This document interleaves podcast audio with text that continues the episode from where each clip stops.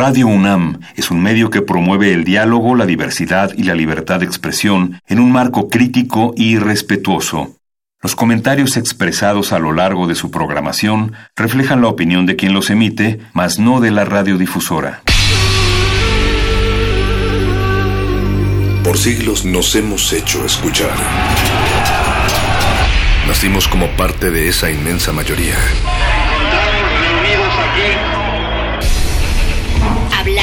Escuchar. Debatir. Proponer. Cuestionar. Está en nuestra naturaleza. Seamos instrumentos de conciencia de nuestro pueblo. Usamos el sonido porque atraviesa obstáculos. Muros. Fronteras. Nosotros somos. La resistencia.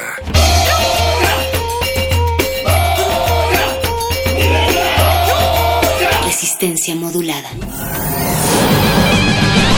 Lánguida la luna libra la lid lúbrica de libros. Maleable la mente emula al mutante milenario. Muerde lenguas, letras, libros y galletas.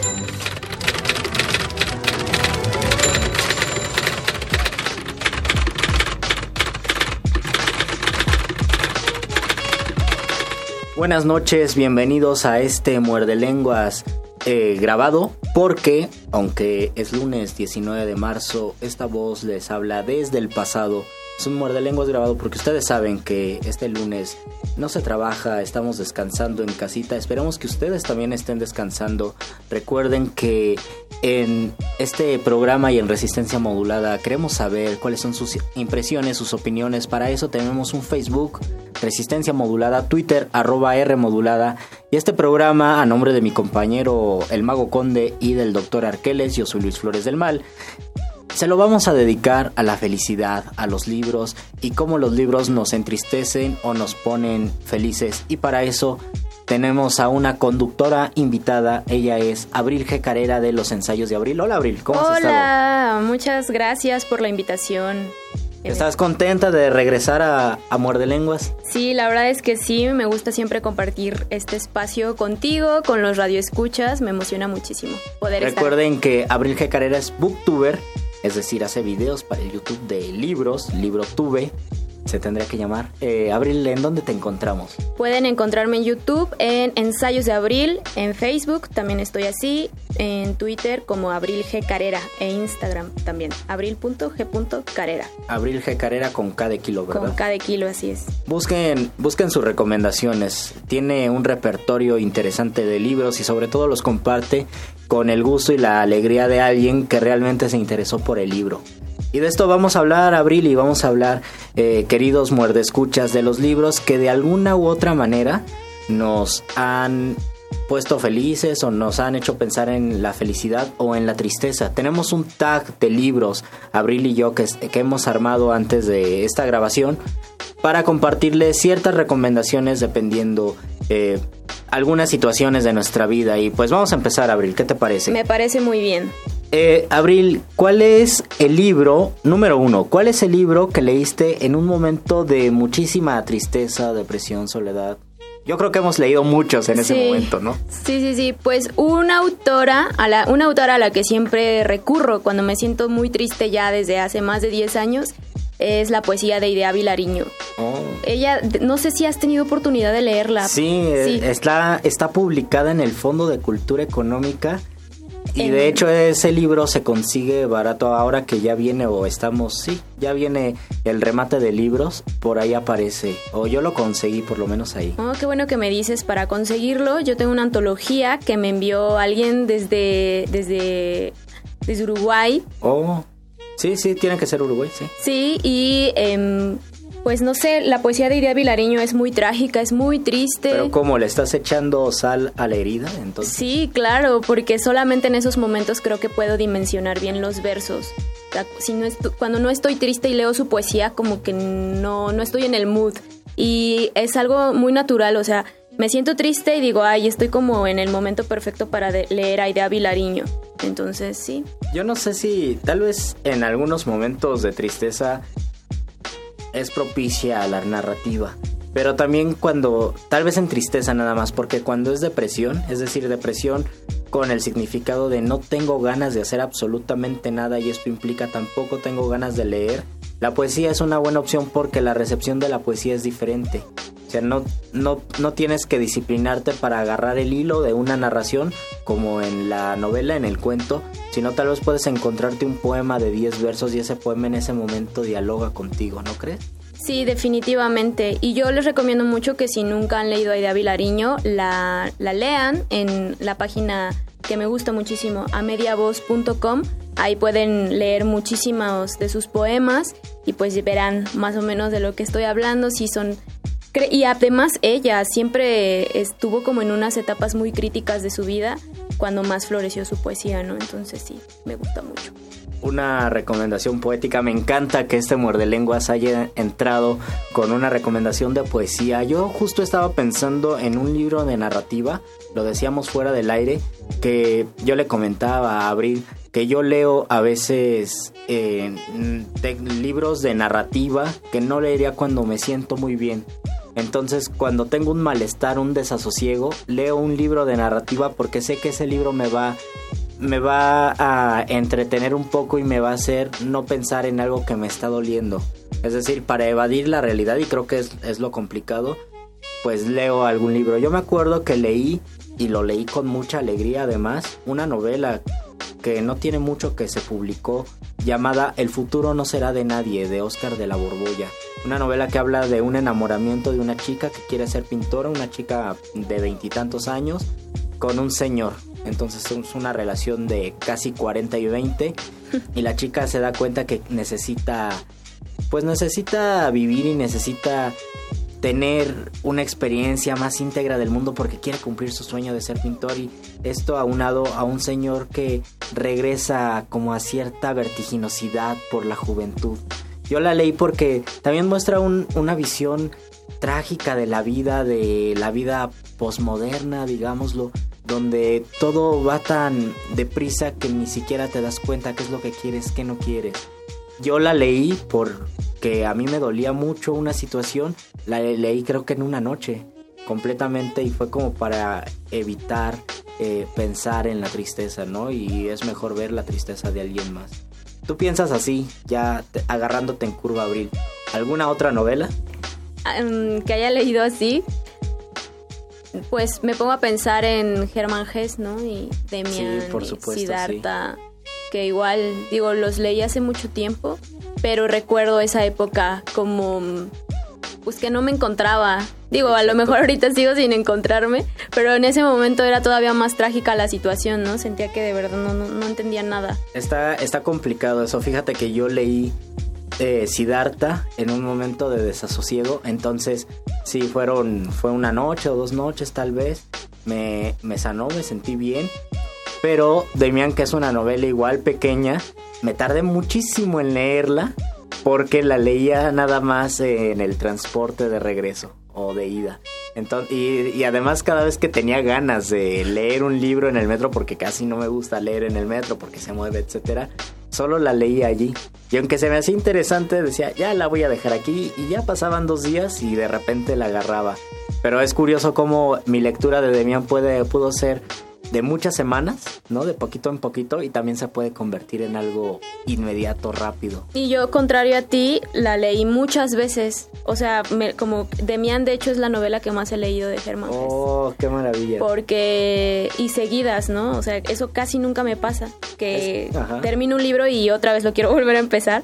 Con él sí lo hice como tres o cuatro veces porque no sentía yo que lo hubiera entendido por completo. Es que hay cosas que no sabemos exactamente qué, hacia dónde van. O sea, él, Demian es una persona especial que lo sabe y una persona especial que tiene algo. No sabemos que tiene algo y ese algo también lo tienen las personas con las que se relaciona y, y, la tiene el protagonista y la tiene la mamá de Demian.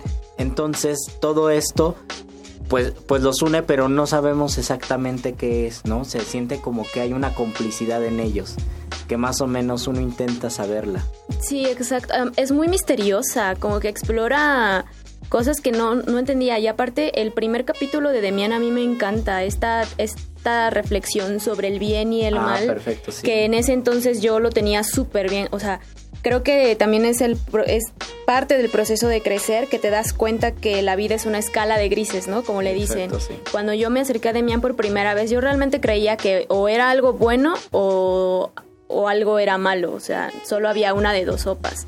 Y gracias a ese libro me fui enterando de la escala de grises. Fue Y además lo dice como con mucha aceptación hacia la vida del autor. Es que yo conocía lo bueno, pero tenía que conocer también lo malo porque de eso se trata la vida. Abril, queridos muerdescuchas, vamos a hacer una pausa musical. Tienes una recomendación musical, Abril. Sí, una canción que me gusta mucho se llama Red Bone ¿De quién es? de Shieldis Campino. Chilis Calvino. Seguramente no se pronuncia. Yo así. tampoco, pero bueno, vamos a escucharle y regresamos a este programa de letras, libros, galletas y felicidad. Muerde. Muerde lenguas. Like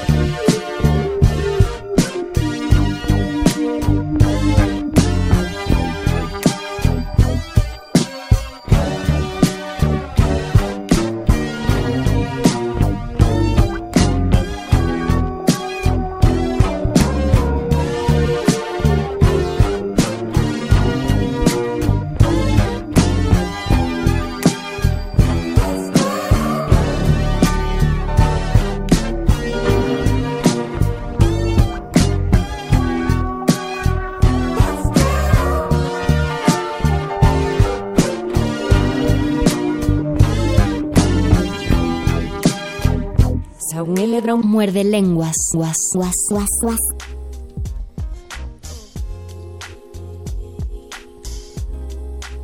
Regresamos a este muerde lenguas, platicamos platicamos con todos ustedes y platico yo muy contento con Abril G. Carrera de Ensayos de Abril. Busquen sus videos en YouTube, les va a gustar. Abril, esta canción, ¿por qué te gusta? Ay, esta canción la escuché por primera vez una noche que me sentía súper feliz. Oh. Y como que cada vez que la escucho recuerdo ese mood como de tranquilidad, estar relajada.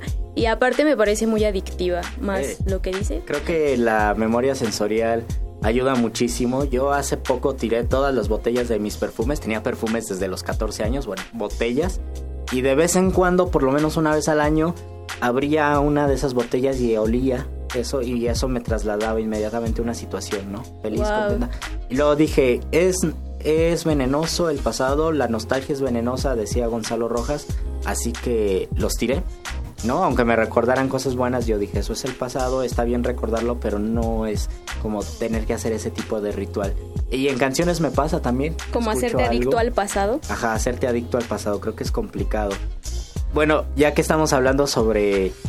eh, sobre recordar y sobre pensar en buenos y malos momentos, el número 2 de nuestro tag de libros de felicidad o infelicidad es algún libro que sientas que el autor lo haya escrito en prosperidad, de buen humor, con buena vibra. En general, este autor yo lo admiro por, por estar mucho tiempo en prosperidad, amor y buena vibra. Ok.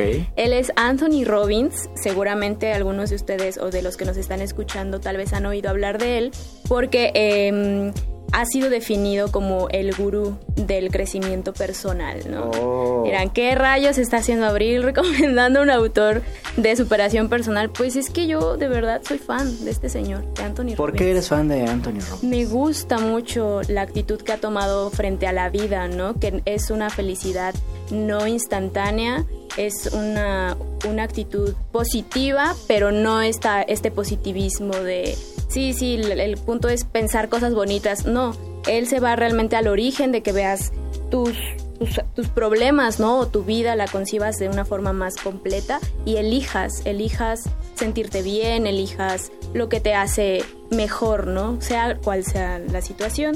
Y bueno, yo soy fan de él, tiene un documental en Netflix que les recomiendo mucho. Eh, se llama No soy tu gurú, de hecho, Oh. por- porque pues así lo han catalogado. Pero él tiene un libro padrísimo que ya es viejito, se publicó en los 70, ¿Y cómo se llama el libro? Poder sin límites. Poder sin límites. Y Bueno, esto sí, así de plano, si vamos a una si vamos a una tienda y en la sección de libros de superación personal debe estar allí. Sí, es, es de uno de los de cabecera, ¿no? Para todos estos, eh, todas estas personas que están creando sus empresas y todo, pues de alguna forma el mercado ahí lo ha catalogado, pero a mí me gusta mucho ese libro porque realmente sientes, ¿no? En la escritura se siente la vibra bonita del autor que te comparte siempre desde su experiencia todo lo que él piensa sobre este poder de elección, ¿no? No, no te dice sé feliz, no, más bien va como a un reconoce tu poder de elección y utilízalo. Yo estaba pensando en un libro de Pablo Neruda llamado Extravagario, que lo escribe cuando él ya está con su tercera y última esposa, Matilde Urrutia. Que me hace un libro de mucha de mucha sinceridad de estar alegre, de me siento bien. Creo que es un Neruda que tiene 50 años. Y es un Neruda que es muy curioso y que mira las cosas poéticamente y eso se nota en los, en los poemas que conforman Extravagario. Hay algunos poemas depresivos y hay otros poemas que son simplemente eh, de mucha, mucha alegría. Hay uno que se llama El Ciudadano y es un poema muy sencillo. Después se los voy a compartir en otra emisión.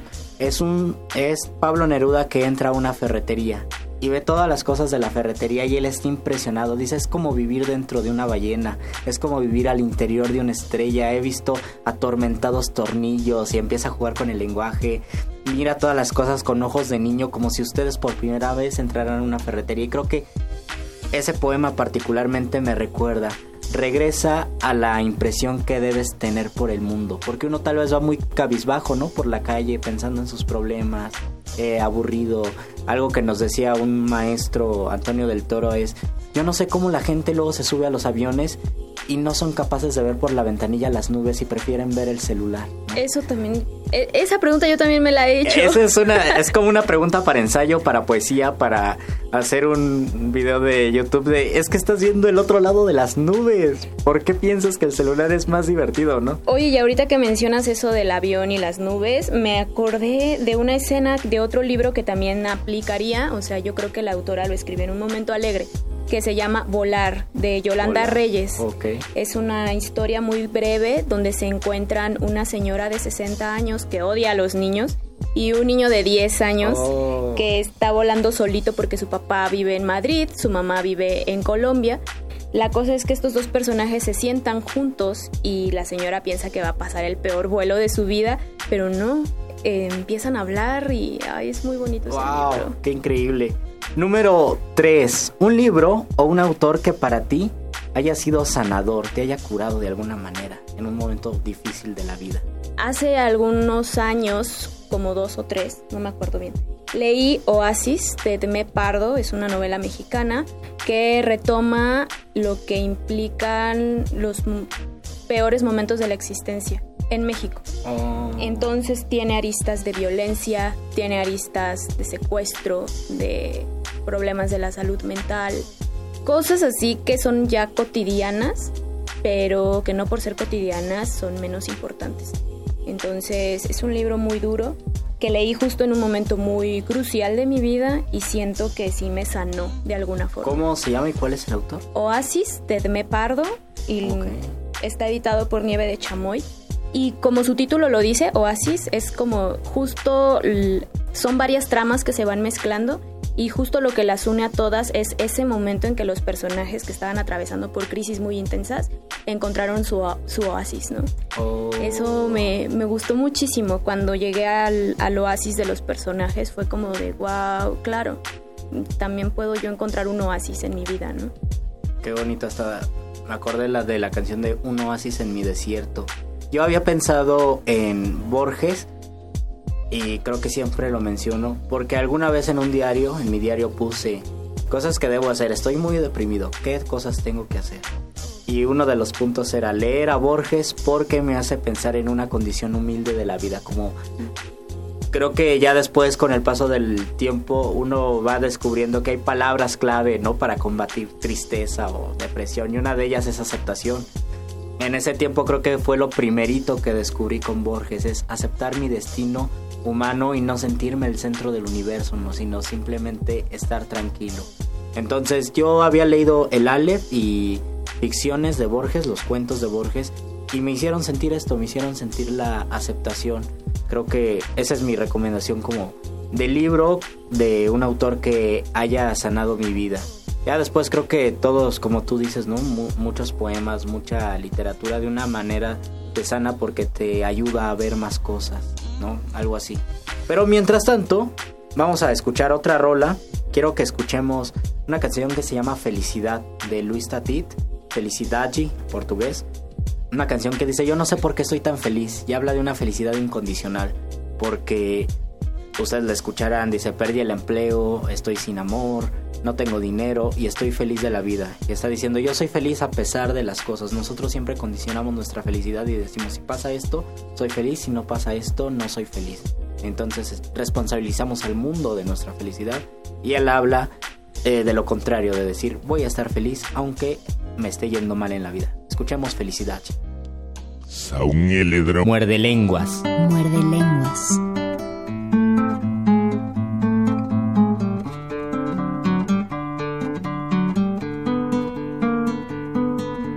Sei porque eu tô tão feliz.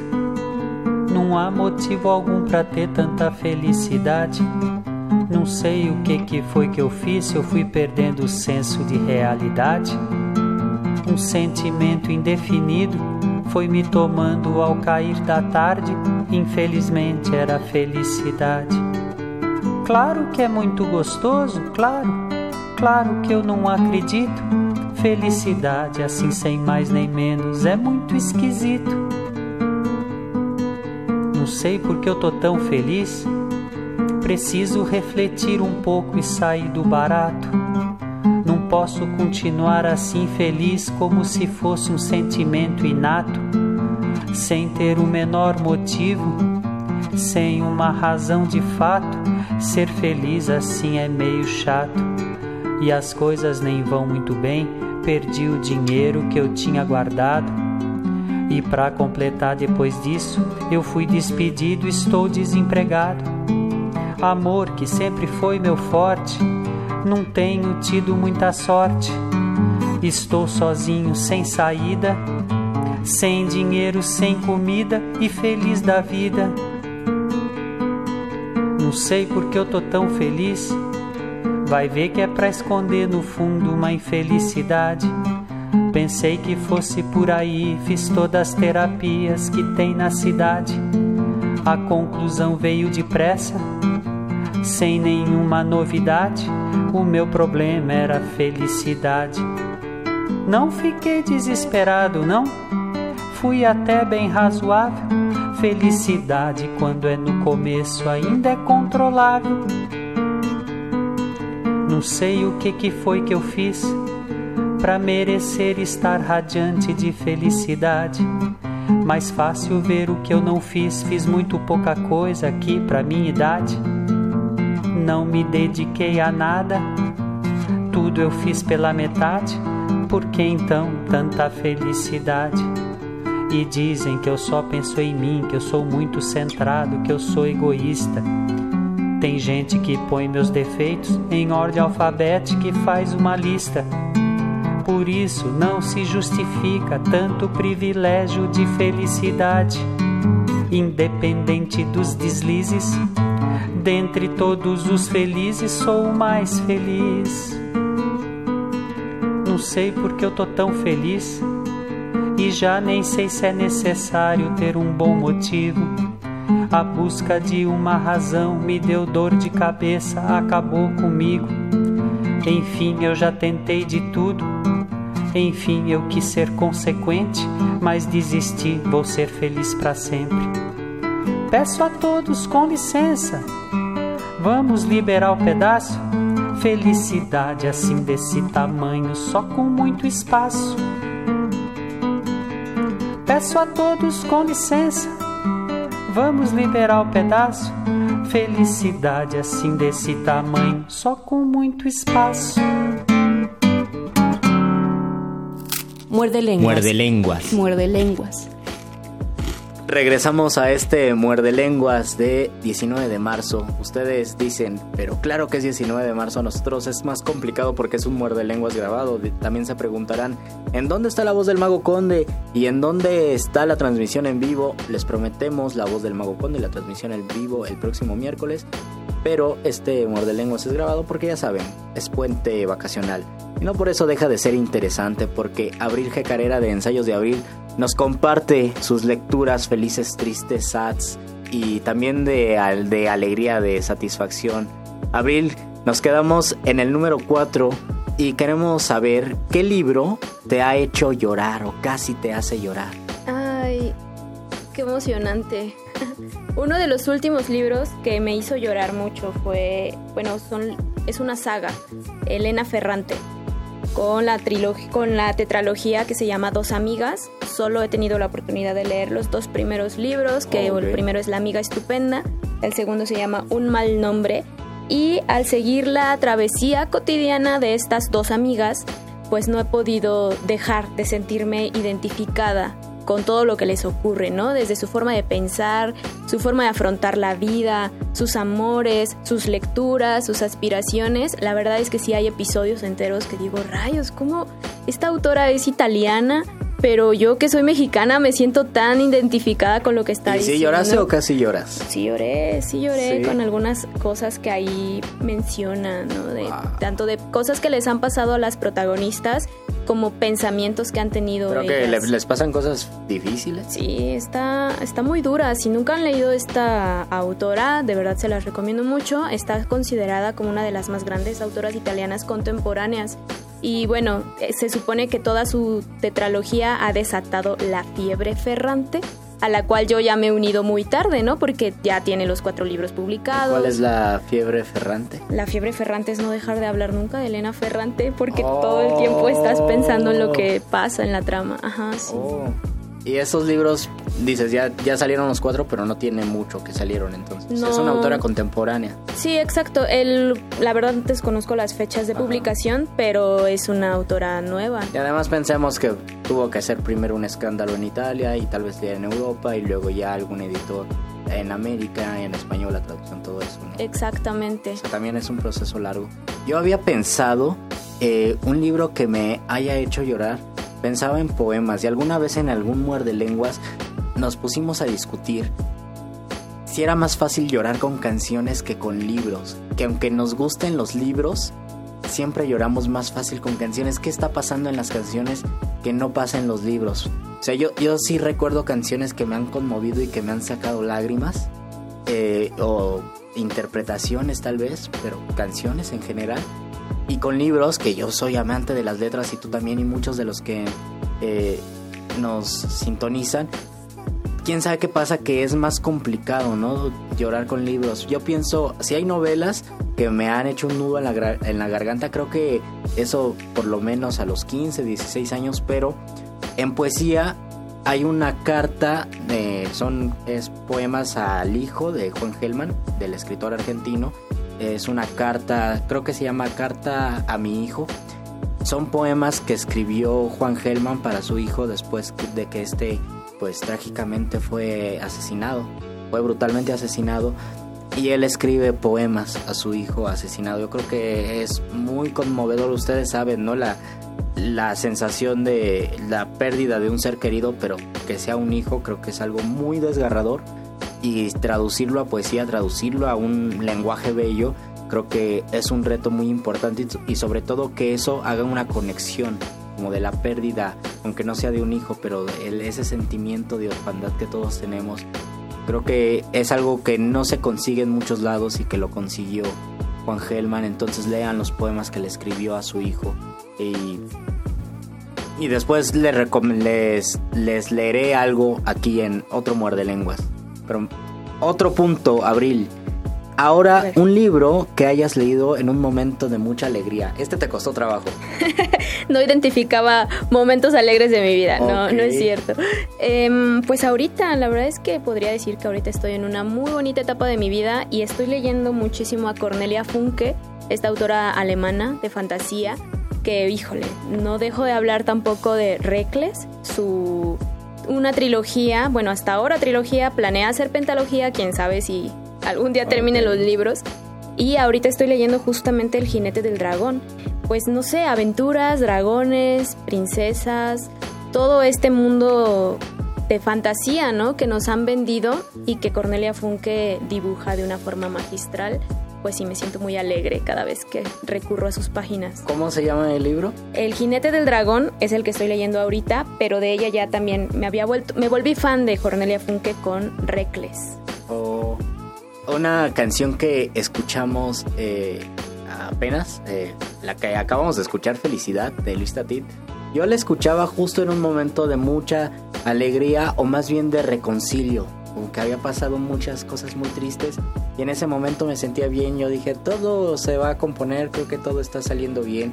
Creo que esas canciones donde uno ya está saliendo de un hoyo, de una crisis, son las canciones que por lo menos a mí me entusiasman y se me quedan. Y justo cuando yo estaba escuchando esa canción, leí un libro que ya he recomendado en Muerde Lenguas que se llama Grandes emociones y pensamientos imperfectos de Rubén Fonseca, que es una novela policíaca encantadora, adictiva, muy imaginativa, muy muy divertida.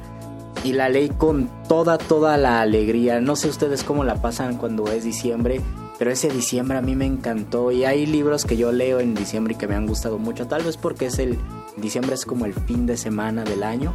Entonces yo leí ese, ese libro pocos días antes de que terminara diciembre y lo disfruté muchísimo. Y siempre que pienso, sobre todo cuando pienso en Rubén Fonseca y cuando pienso en ese libro, pienso mucho en ese momento de felicidad. ¿Tú tienes alguna otra recomendación? Tal vez de, de felicidad para ti o de felicidad para o ya lo que habíamos dicho de, del autor o que transmita esa algo positivo. Mm, Pues no exactamente, pero el libro de Úrsula K. La de La mano izquierda de la oscuridad, eh, que son dos, un humano y un extraterrestre que conviven durante largas temporadas de invierno, llega un momento en que los dos llegan a la conclusión de que más allá de que no puedan realmente llegar a conocerse el uno al otro por, por sus propias características, pueden forjar ¿no? una amistad y también es una reflexión muy interesante sobre aceptar tu condición humana o tu condición extraterrestre en el caso de este libro y pues no sé, sentirte feliz con lo que eres. Creo que es uno de los pasos. Nosotros tal vez nunca, bueno, nunca hay que decir nunca, escribiremos un libro de superación personal, pero tendríamos que por lo menos explorarlo con tintes literarios, qué es la aceptación y cómo poder transmitir esa, esa aceptación en los seres humanos, que es muy complejo y creo que da para un muerde lenguas, que se puede traducir tal vez a veces a resignación o a veces a un mal sentido de resistirse, no a que algo que te está pasando tú lo niegas. Entonces, la aceptación puede ser malo cuando lo ves desde el exterior y cuando uno está emperrado en una idea, pero también puede ser muy sanador, ¿no? Sí, estoy de dejarlo, acuerdo. dejarlo pasar. Pues este es el muerde lenguas de letras, libros, galletas, aceptaciones, felicidades, tristeza, satisfacción, todo lo que nos hace creer y nos ayuda a sanar por medio de los libros. Vamos a escuchar otra rola. ¿Tienes alguna rola en mente? La, Ujú. Sí, pues ahora que todos nos pusimos felices por los Óscares que pasaron, em, pues Natalia Lafourcade, ¿no? Con Alma Mía. Ok, ok, vamos a escuchar a Natalia Lafourcade. Yo espero que sí escuchemos a Natalia Lafourcade. Dice, dice nuestro productor que sí. Así en, en el tiempo. Vamos a escucharla y regresamos. Muerde lenguas. Muerde lenguas. Muerde lenguas.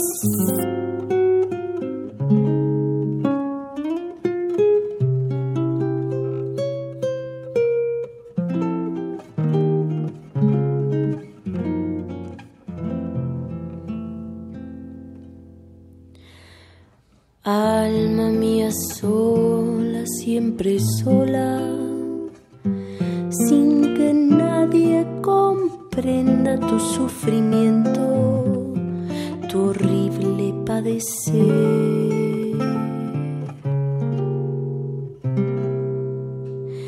Fingiendo una existencia siempre llena de dicha y de placer,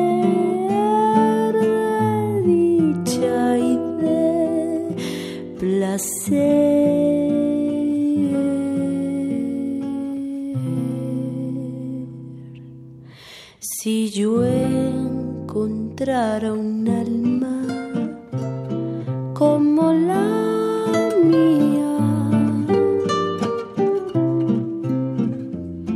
cuántas cosas secretas le contaría.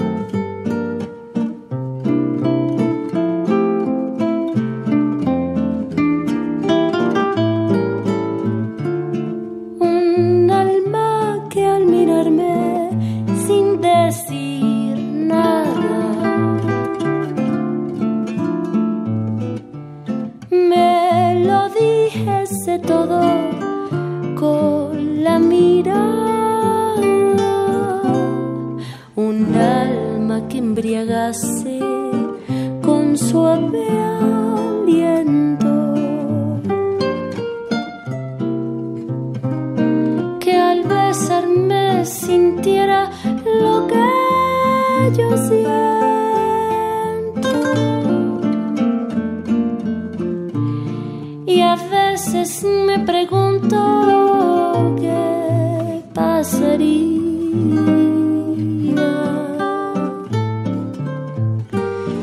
si yo encontrara un alma.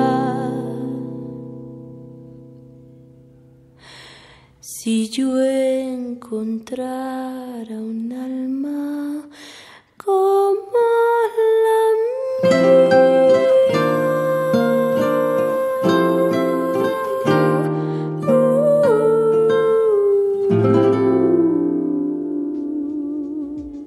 Muerde, muerde, muerde. Muerde lenguas, muerde lenguas.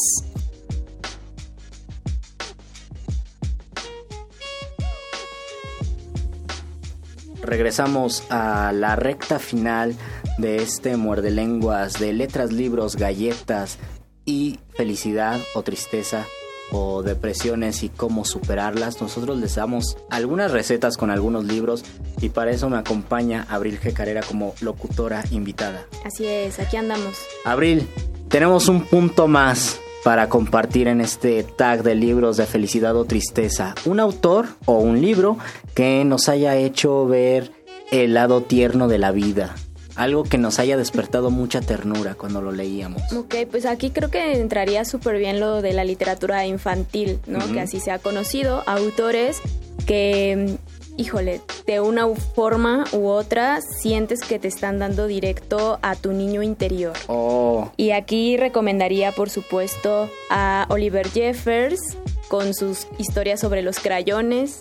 También recomendaría a Anthony Brown con sus historias de Willy o cualquier otra de donde salen sus, sus primates, ¿no? Porque le encanta dibujar primates. En, en general creo que estos libros apelan mucho al, al niño y pero no al niño, bueno, sí, a los niños, niños y a los niños que todos llevamos dentro, ¿no? Cuando es inevitable terminar de leer estos libros y decir, ah, me siento bien, algo me dijo, me dio ternura, ¿no? Recordé que hay ternura dentro de mí. Y también, ah, me gustaría mucho también mencionar a una autora mexicana que se llama Karen Chasek, que igual es- sus historias son muy tiernas, ¿no? Tiene una de hecho súper divertida que les recomiendo, se llama Yupi Yupi Ya, y habla de una bruja que en agradecimiento a un zapatero por haberle arreglado sus zapatos, sus botas, le cumple el deseo y él dice, pues es que yo quiero un huevo frito cada que se me antoje, pero Oh. pues le cumple el deseo y los huevos fritos el zapatero los cocina en su calva. Es, Oh, no sé, una cosa muy divertida, está bien bonito. eh, y esa es literatura infantil, ¿verdad? Sí, así es, todos estos los pueden encontrar pues muy fácilmente en el área de literatura ¿Cómo, infantil. ¿Cómo ha sido? Tienen que saber que Abril a veces ha contagiado a los niños de, de la lectura. ¿Cómo ha sido tu experiencia? Me gusta, me gusta mucho porque retomando las palabras de una amiga que tenemos en común, Eleonora Luna, Eleonora ella menciona mucho, ¿no? Que es el acto de divertirte. Que mm, como, como adultos, entre comillas, solemos ya sobrepensar muchas cosas, ¿no? Y los niños son musa- muy auténticos, son simplemente un dejarse llevar, un ver la diversión donde sea que vayas y pues eso me ha enseñado mi... Pues sí, el acercarme a ellos a, a leer implica más que nada un acto de divertirme, más que otra cosa y eso se contagia, ¿no? Y aparte pues nos divertimos todos, siempre lo he visto más como un acto de, de diversión que de cualquier otra cosa. Yo tengo que mencionar a un autor y me la pensé muchísimo en mencionar a este autor porque me parece que no está no es fácil conseguirlo. Yo algún día espero hacer que sea fácil conseguirlo. Que me enseñó un verbo que ocupo mucho y que creo que es un verbo para la infancia que es transfer, ver más allá de las cosas, que es lo que hacen los escritores, solo que necesariamente tenemos que ser los seres humanos cuando queremos expresar la creatividad. La creatividad no solamente es de los artistas, de los artífices, sino de todos los seres humanos necesitamos tener capacidad imaginativa para construir cosas, para ver más allá de las cosas. Pienso que los niños cuando transven las cosas se preguntan muchísimas situaciones, siempre están elaborándose preguntas y siempre están viendo diferentes formas eh, de, de una realidad que para nosotros se nos puede hacer muy común o muy cotidiana.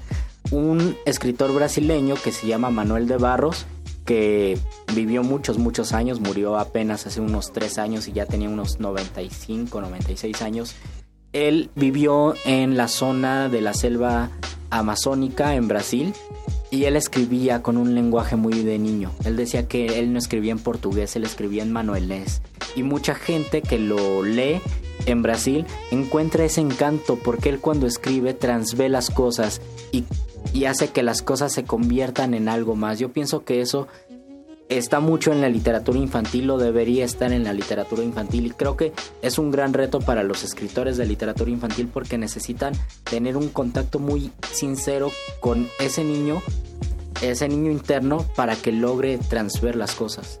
Entonces yo, yo menciono a Manuel de Barros aunque es complicado encontrar poemas suyos traducidos al español. Es un, es un poeta que me enseña este concepto y me enseña a pensar que toda gran obra literaria incluye una capacidad imaginativa que se que quiere decir estar muy estar como en paz con nuestro niño interno y saber que ahí está alguien que nos puede enseñar cosas del mundo. ¿Tú también crees que por, por ahí va la idea de la literatura infantil en el sentido de que nos ayuda a pensar que las cosas son algo más de lo que vemos? Sí, definitivamente. Creo que, que mm, la literatura infantil, por ponerle el adjetivo, ¿no? Mm, más bien son grandes historias que están destinadas a un público muy exigente. Es lo que más me gusta de los niños, ¿no? Ellos no tienen ningún tapujo en decir que algo no les gusta, que algo los está aburriendo.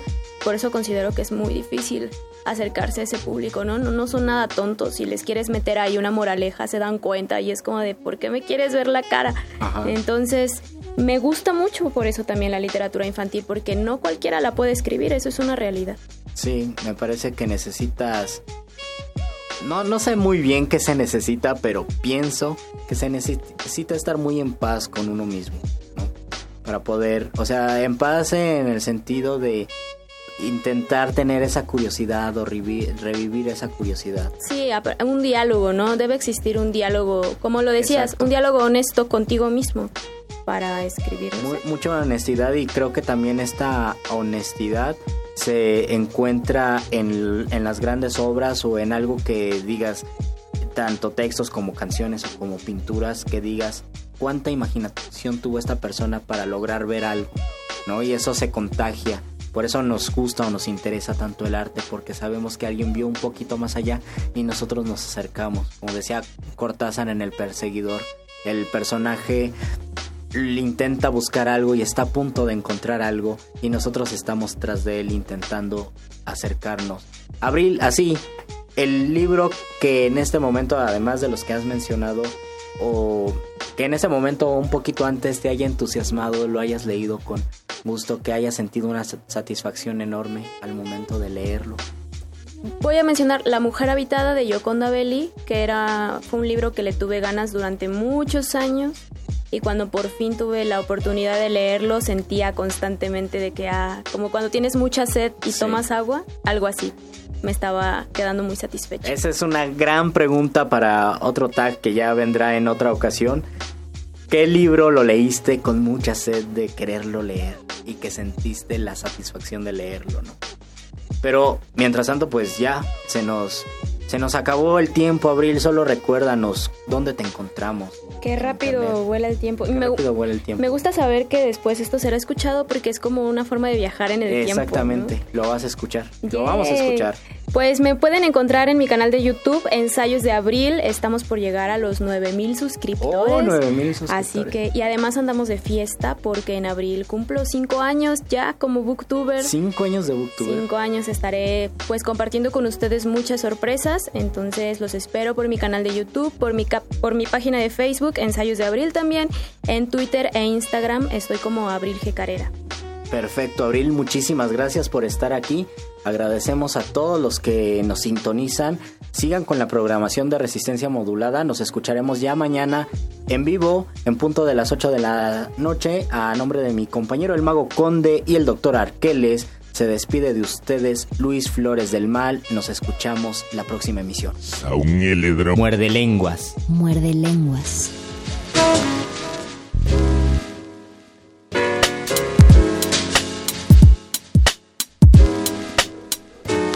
Es que pelear en una cola, comprarte una pistola, vivir a solas y la felicidad que gritarle a tu pareja, ignorar a tu vieja cuando te aconseja y la felicidad que quejas, quejas y la felicidad que robar a tu familia, mirar con envidia, todo te fastidia.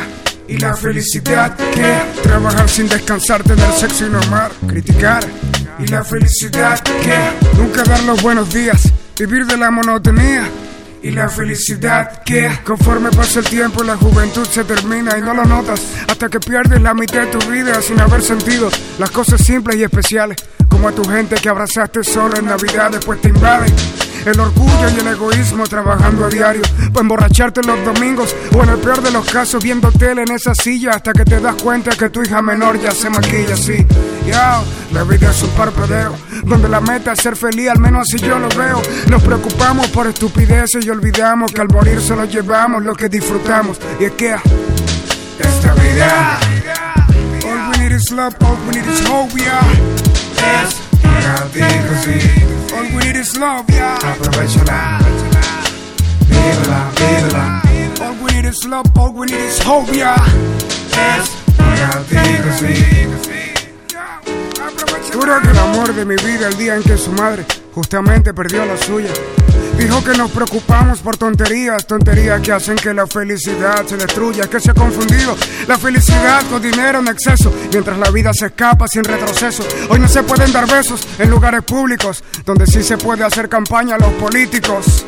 Si lo estudiamos notamos que el amor es segundo plano, excepto el amor por lo que tengamos claro, como el carro, la casa y toda esa paja que no nos podremos llevar cuando durmamos en la caja y es que esta vida All we need is love, all we need is hope, yeah. Es contigo, sí. All we need is love, yeah. Aprovechala, vívela, vívela. All we need is love, all we need is hope, yeah. Es contigo, sí. Aprovechala, esta vida. All we need is love, all we need is hope, yeah. Es contigo, sí. Aprovechala. Bébala, bébala, bébala. Get this hoe already this smoke, y'all. That's I think I see. Aprovechala. Vive cada año cual si fuera el último. Like a new life, a new son, nuevo día. Vive cada instante como si fuera el único y no te preocupes por tonterías. Vive tu vida, pues pelear en una cola, comprarte una pistola, vivir a solas y la felicidad que gritarle a tu pareja, ignorar a tu vieja cuando te aconseja. Y la felicidad que quejas, quejas. Y la felicidad que robar a tu familia, mirar con envidia, todo te fastidia. Y la felicidad que trabajar sin descansar, tener sexo y no amar, criticar. Y la felicidad que nunca dar los buenos días, vivir en la monotonía. Y la felicidad que all we need is love, all we need is hope, yeah. All we need is love, sir, all we need is. All we need is love, all we need is hope, yeah. All we need is love, sir, all we need is. Esta vida. All we need is love, all we need is hope. Los locutores del muerde lenguas se quieren deslocutor y muerde lenguarizar. El que los deslocutor y muerde lenguarice, buen deslocutor y muerde lenguarizador será.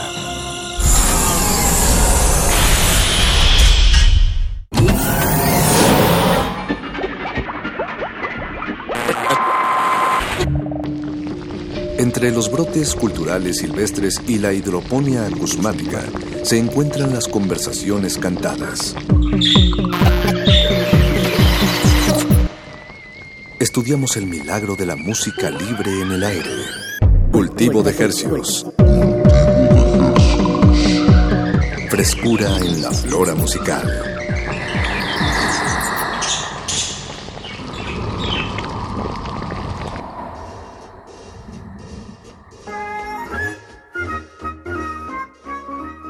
Organismos radioceptibles susceptibles a la transmisión de las ondas hercianas, bienvenidos a otra contagiosa emisión de cultivo de ejercios vacacional. El invernadero sónico de resistencia modulada donde se germinan y propagan las más frescas variadas sonoridades que hacemos llegar hasta sus oídos. Por la frecuencia de Radio NAM XEUN 96.1 de FM. Transmitiendo en vivo con 100.000 watts de potencia desde el Valle de México y llegamos a la aldea global a través de nuestro portal en línea www.resistenciamodulada.com. Le saluda desde estos micrófonos su servidor Apacho Raspi, que no soy yo. Y eh, eh, Paco de Pablo, que tampoco soy yo, pero estamos tras estos micrófonos eh, muy orgullosamente porque es un honor eh, hablar a través de las frecuencias de Radio UNAM. Y Paco, no estamos en realidad ahorita en Radio UNAM mientras está sonando esto. No, esto, esto que está sonando es el eco del eco de nuestra de un pensamiento, como canta Jorge Drexler.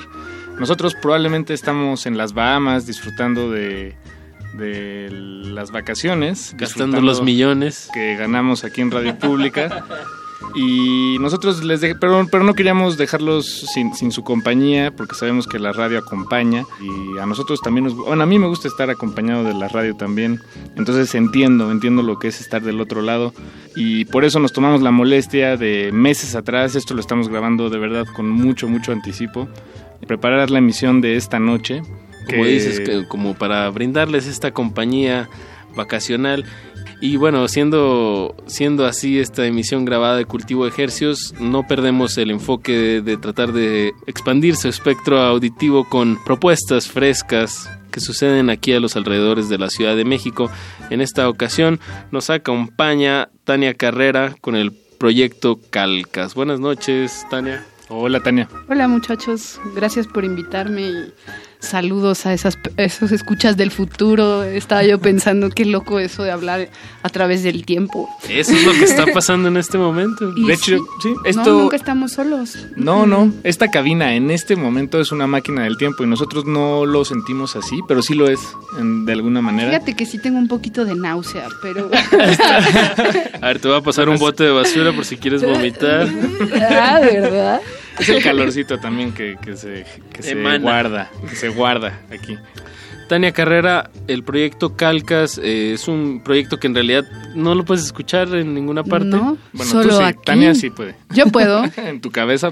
¿Quién bastante. sabe si, si cuando esto suceda, esto que está sucediendo en este momento, suceda allá al aire? Ya alguien pueda escuchar algo, pero por lo pronto estamos hablando de un proceso. Bueno, también dependerá de si nosotros nos ponemos a compartir el material que tú nos compartiste y ya ven cómo el mexicano comparte todo en WhatsApp sin dudarlo alguna. Yo creo que esa podría ser una buena plataforma para sacar un disco. ¿no? Claro, que, que, que se viralice. Rólala por WhatsApp. Rólala, rola. Oye, ¿por dónde sacaste tus canciones? ¿Por WhatsApp? Sí, exacto. No, suena de ¿Qué broma, pero espero que alguien tome esta... el esta... WhatsApp? Ojalá alguien tome esta idea de que ya está libre, flotando en el aire. De- Debo decir que a, a Tania la conocí en un evento de poesía y música en un, en un techo aquí por aquí cerca de la estación y, y quedé muy maravillado con la voz y sobre todo con la con lo que decía esa bella voz porque no todo se trata de una bella voz, ¿no, Tania? ¿O qué opinas al respecto? Pues no, aunque pues yo creo que es un conjunto de cosas, ¿no? O sea, las letras tienen como toda una implicación emocional cuando las cantas, ¿no? Y es yo yo escribo poesía ¿no? y es justo como lo que me interesa eh, trabajar como este nuevo sentido que le puedes dar a unas palabras que pueden ser coloquiales, normales, ¿no? Lo que platicarías con alguien, la queja que tendrías con tu psiquiatra o lo que sea, Con tu doctor psiquiatra. Y luego cantarlo. Y entonces se vuelve una cosa como, pues, muy inmediata, ¿no? Es algo que te sucede en el momento en el que lo estás percibiendo y pues es muy fuerte, pero cuando lo estás cantando te sucede todavía más, ¿no? A, ver, pero Tania Apache, permítanme detenerlos aquí un momento. Yo no, sí quisiera saber un poco más sobre ese encuentro. O sea, era un lugar, un evento donde todos estaban cantando y, y tú escuchaste la voz de Tania. Literalmente fue, fue así, este, una especie de concierto, tal vez. Eh, De hecho y- fue una recolecta para el primer temblor Ajá. No, fue el segundo. No, fue para el primero. Ajá, fue en, el, Intertemblores este evento. Es el, el, primer, el temblor de antes del 19 de septiembre. Del 7. Del 7. Exacto, y juntamos víveres. Eh, cada quien llevó su guitarra, era pues un micrófono abierto. Y, y ahí vi a Tania. Ok. Justo. Y, Tania, ¿tú, ¿tú qué estabas haciendo? ¿Tú estabas cantando? ¿Estabas recitando sí, poesía? estaba cantando eh, unas cancioncillas, pero a capela. ¿Originales? Unos, temas tuyos. ¿Que son, son, los que nos enseñaste? Sí, sí, esos. Ah, ok. Bien, bien. Solo que, bueno, mm, les voy a platicar un poco de mi proyecto. de eso se trata este espacio. Calcas eh, en realidad es una trampa, porque yo quería una beca. y entonces Qué honesta. ¿Cómo hago para pedir una beca si soy poeta y quiero eh, dedicarme un año o un rato a aprender a hacer música o a musicalizar mis letras, ¿no? Y entonces pues hice un proceso en el cual yo tomaba bases instrumentales de rolas pop o de canciones o instrumentales que me gustaran como lo hacen los hip hoperos.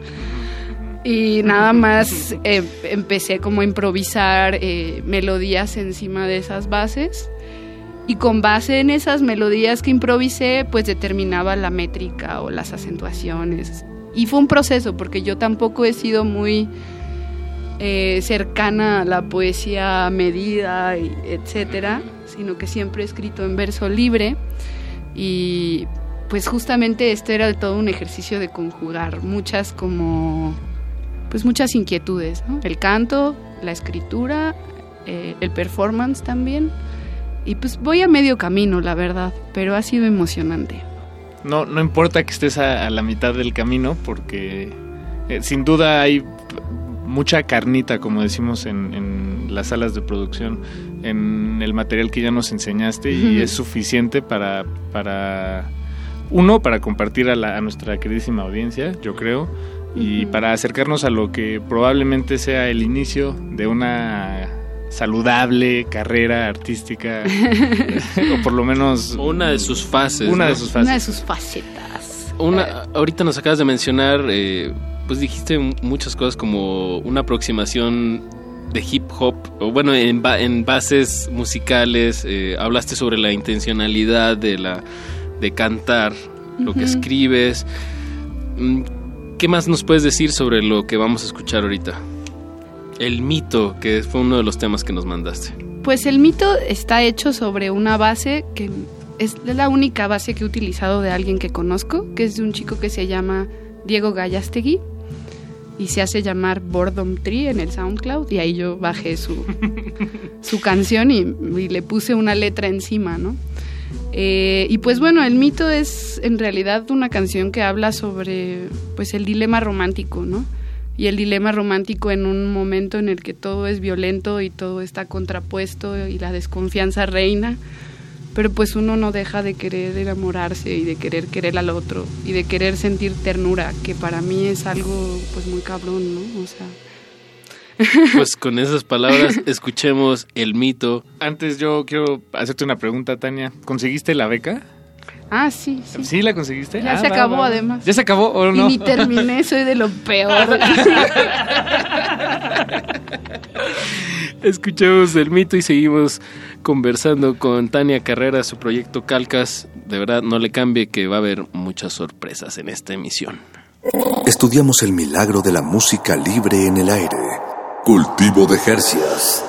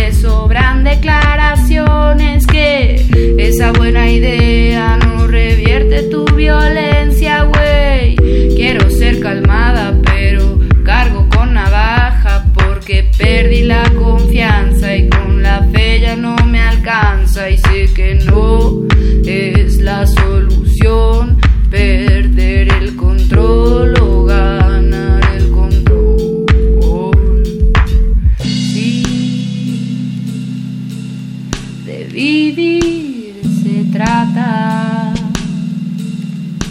La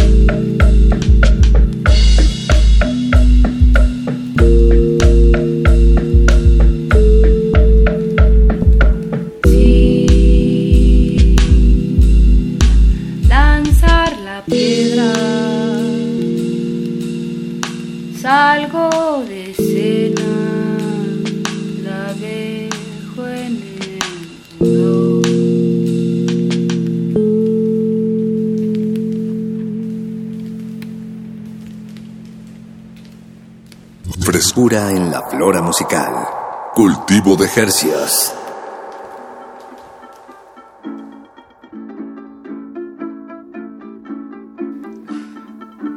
Están de regreso en Cultivo de Ejercios y acaban de escuchar El Mito en la voz y en la producción de Tania Carrera que nos acompaña esta noche en la cabina de Radio UNAM. Les recordamos, esto es una emisión grabada, pero sí estamos en la cabina de Radio UNAM. Siempre de alguna manera que escuchan nuestras voces estamos en la cabina de Radio UNAM y gracias por su sintonía, por supuesto. Eh, Tania, el proyecto que nos vienes a compartir o del, del que estamos hablando, pues, se llama Calcas. Fue ganador de una beca del Jóvenes de creadores. jóvenes creadores. ¿De, de qué año? ¿2016? Este que acabó. El que acaba de acabo terminar así. Ah, bien, bien. ¿Y de, bajo qué categoría? Lo- En poesía. Poesía, Ujú. ok.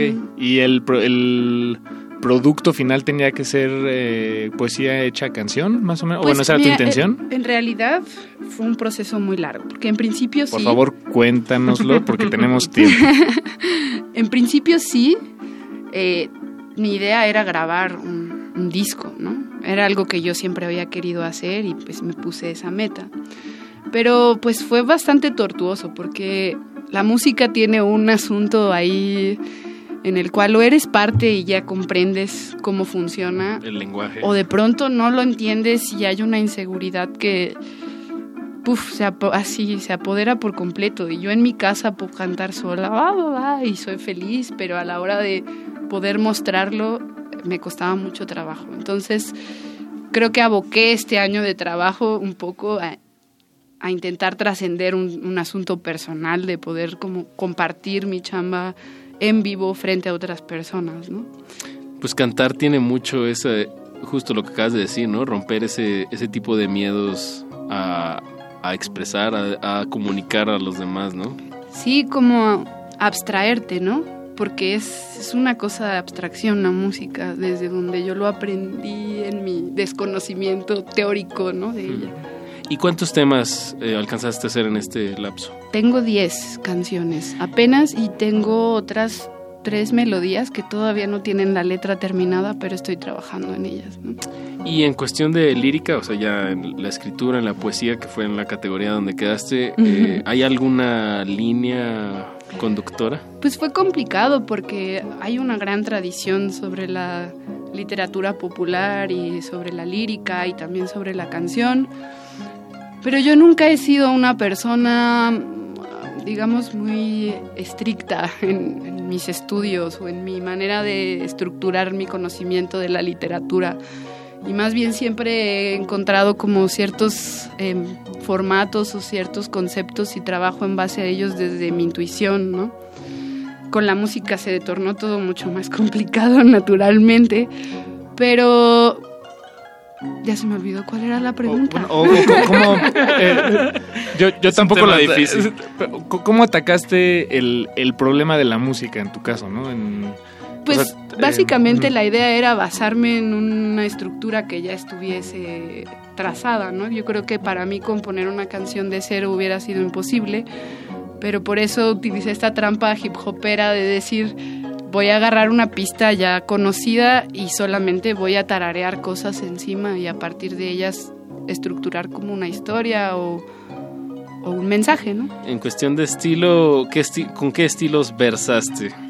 Pues yo creo que hay un poco de todo, porque justo como estaba intentando calcar ritmos diferentes, eh, de pronto me ponía a escuchar un, un género y me clavaba en eso.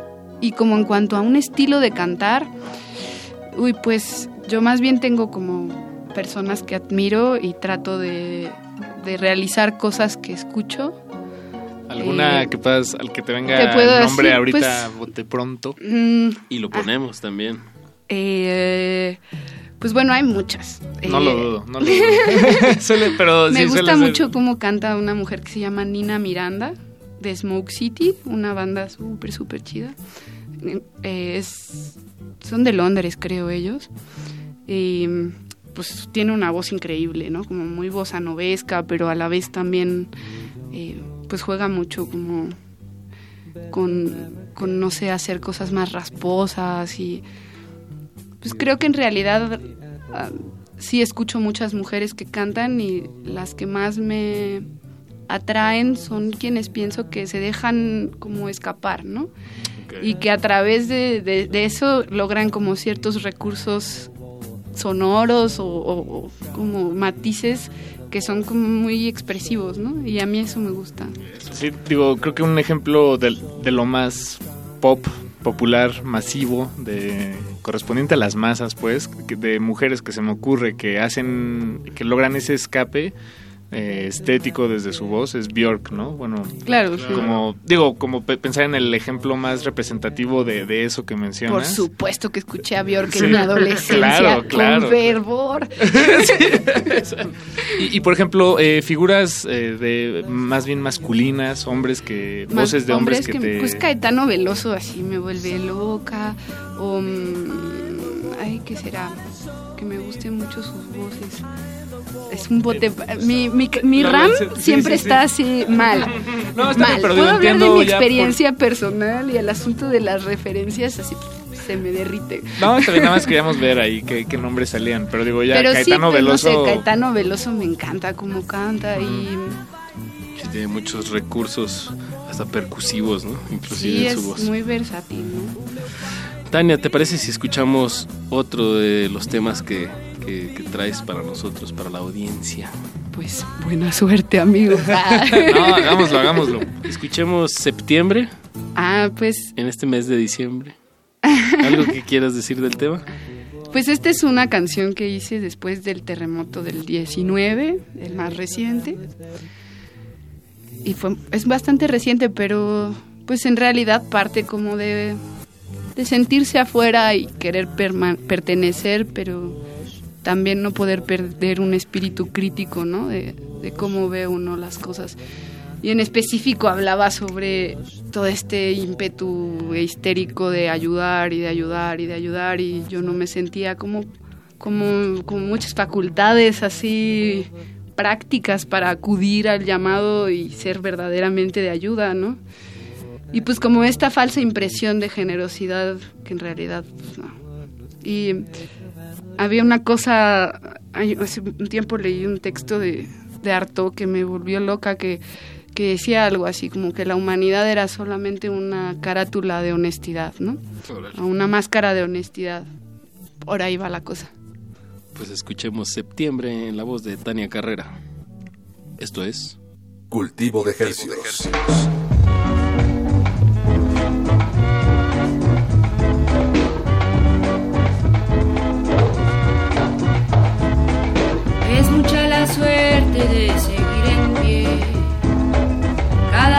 Vivo se me vuelve fe. Pero en un futuro incierto, mucha fe en lo que no ha muerto. La memoria de una historia que he logrado ser, que antes relataba con otras palabras. Siento cada que me alejo,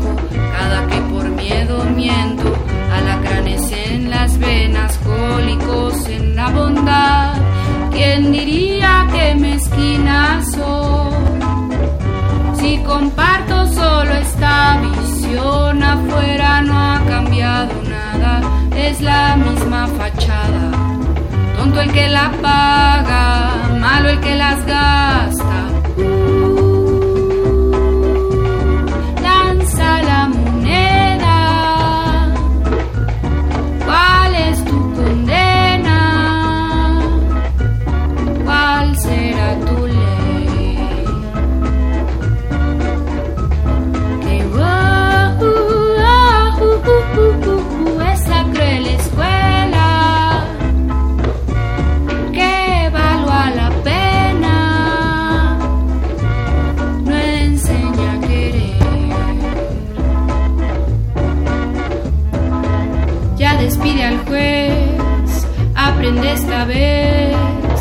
No habrá después, escasa es la coraza que no atrapa al ser.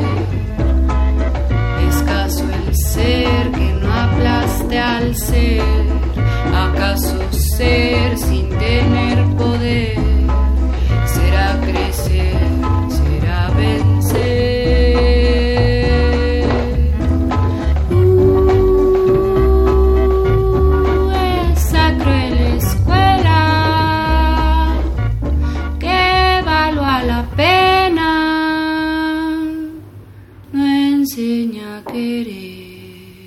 Estudiamos el milagro de la música libre en el aire. Cultivo de Jercias.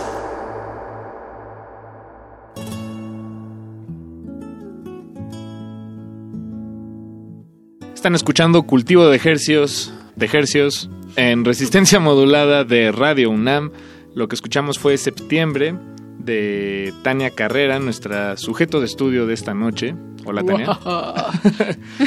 y me quedé con un tema pendiente en el bloque anterior que quería preguntarte. O bueno, no, más que preguntarte, quería que lo platicásemos. Me quieres increpar al respecto. Exactamente. quieres usar tus palabras en tu contra. oh, yeah. No, no, es, es este tema de...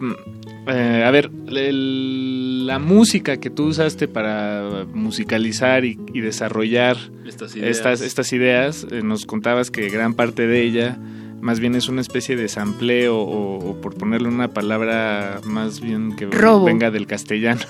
Exacto, un robo. No, pero, pero a ver, es, es algo, es un tema muy relevante en esta época, ¿no? Porque, bueno, y desde hace décadas lo, lo es. Como bien decías eh, o señalabas, es algo mm, que en inicio tal vez fue muy particular del hip hop, ¿no? La, la idea de tomar la música de un vinilo y, Muestreos. y, y- exacto y, y hacer eh, escoger un muestreo y eso ponerlo en repetición y sobre eso hacer una base de hip hop cosa que antes por ejemplo en los inicios del, del hip hop se sampleaba o se, se muestraban eh, hasta no sé cuatro compases no si, si pensamos en Grandmaster Flash por ejemplo y ya en épocas más, más modernas se samplean, son microsampleos, ¿no? En realidad es como lo, lo que está de moda.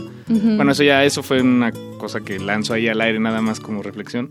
Pero debe uno sentirse que está robando en realidad, no es parte de un poco de... ¿No es un cambio cultural o, o la manera en la que nos apropiamos de la, la- la cultura?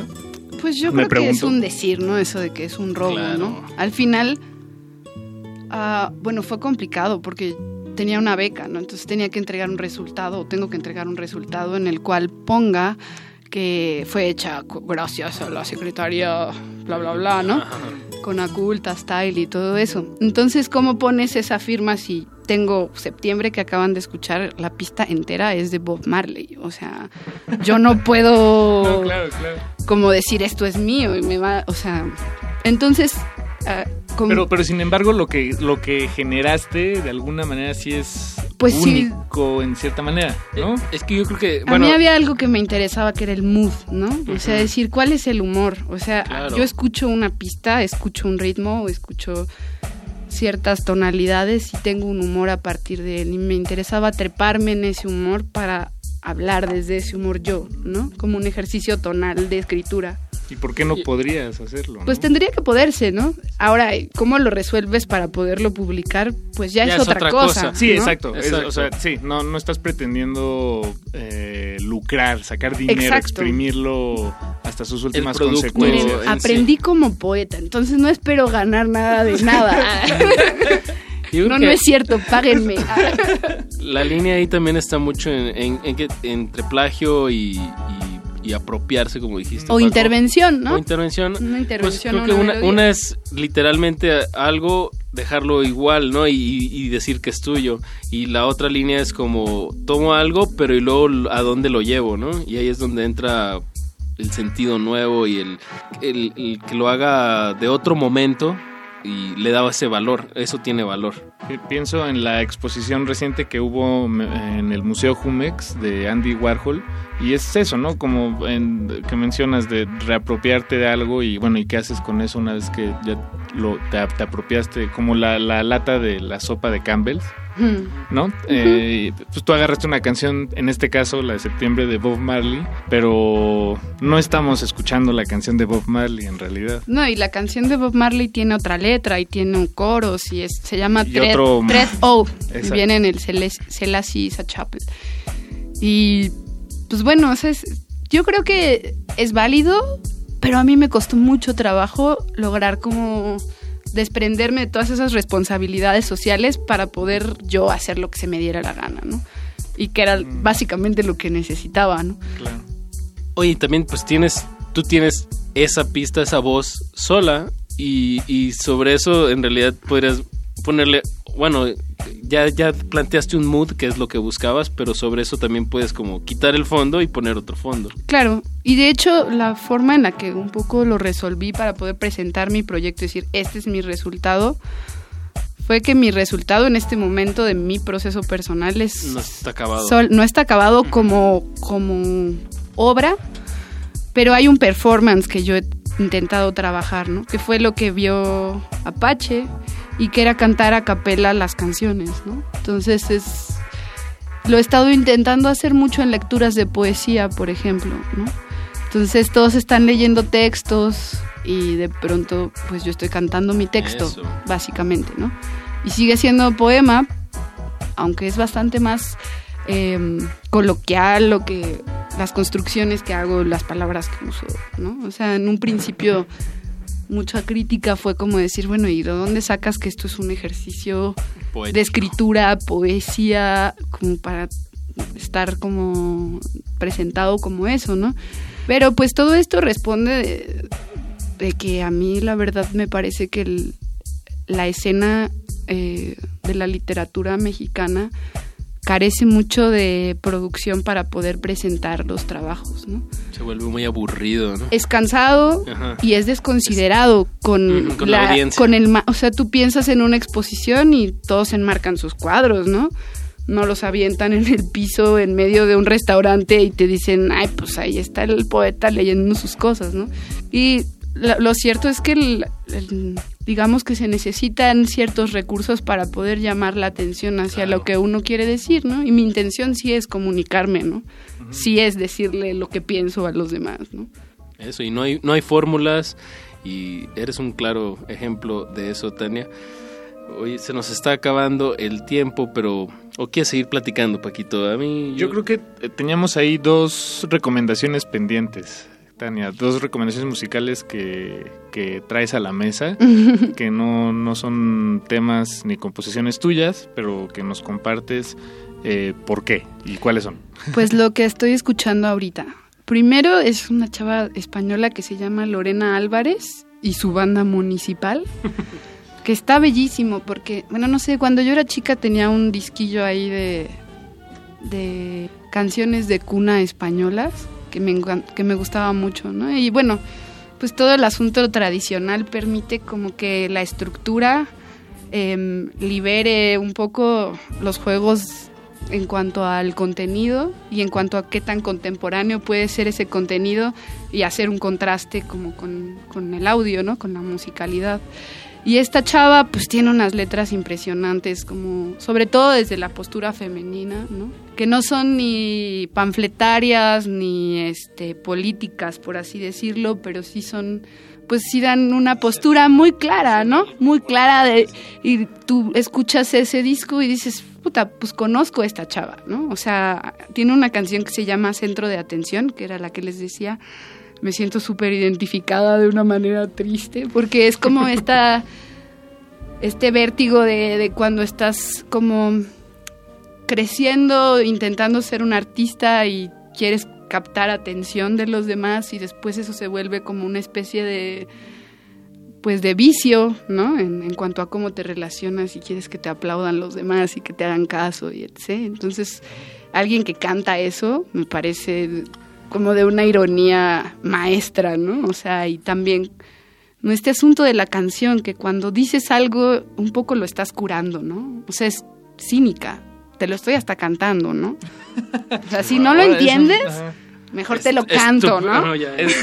No, y ahora que lo dices, sí, muchas veces pasa en espacios como este, eh, vaya, en programas de radio, de musicales, eh, bueno, lo he escuchado desde que soy chiquito y ahora que estoy de este lado del micrófono me he encontrado a mí en esa situación en la que le preguntas a un invitado, eh, ¿y qué nos puedes decir sobre tu canción? Y te responden, pues escuchémosla, ¿no? Este, pues ahí está lo que yo quería decir. Bien, por eso es un, un arte fenomenológico, ¿no? Está, ahí, está. ahí está, exacto. Es, son las ondas que, que traen el mensaje. Y pues, pues escuchemos eso que nos recomiendas, Tania Carrera. Vamos a escuchar Lorena Álvarez y su banda municipal. La canción se llama Centro de Atención. Y volvemos a Cultivo de Ejercios. Paren bien la oreja. Paren, paren, bien la oreja.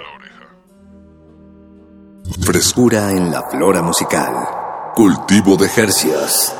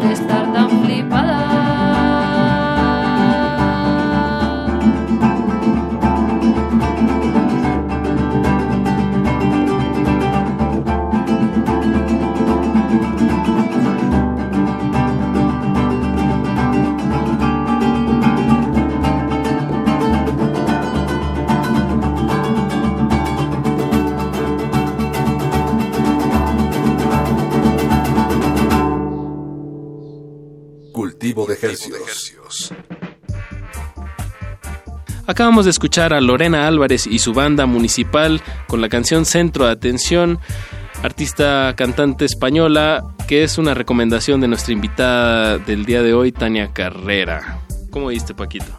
Me parece excelente. no, bueno, les, les voy a ser honesto. Este es un programa grabado, entonces eh, desde que mandamos a corte a, que regresamos, para nosotros pasaron pasaron tal vez cinco segundos. De silencio. De silencio. Entonces no, no he escuchado la canción, pero la voy a escuchar. Está muy padre, Paquito. Tú sí la escuchaste. Yo no la escuché. Pero gracias por tomar mi opinión en cuenta.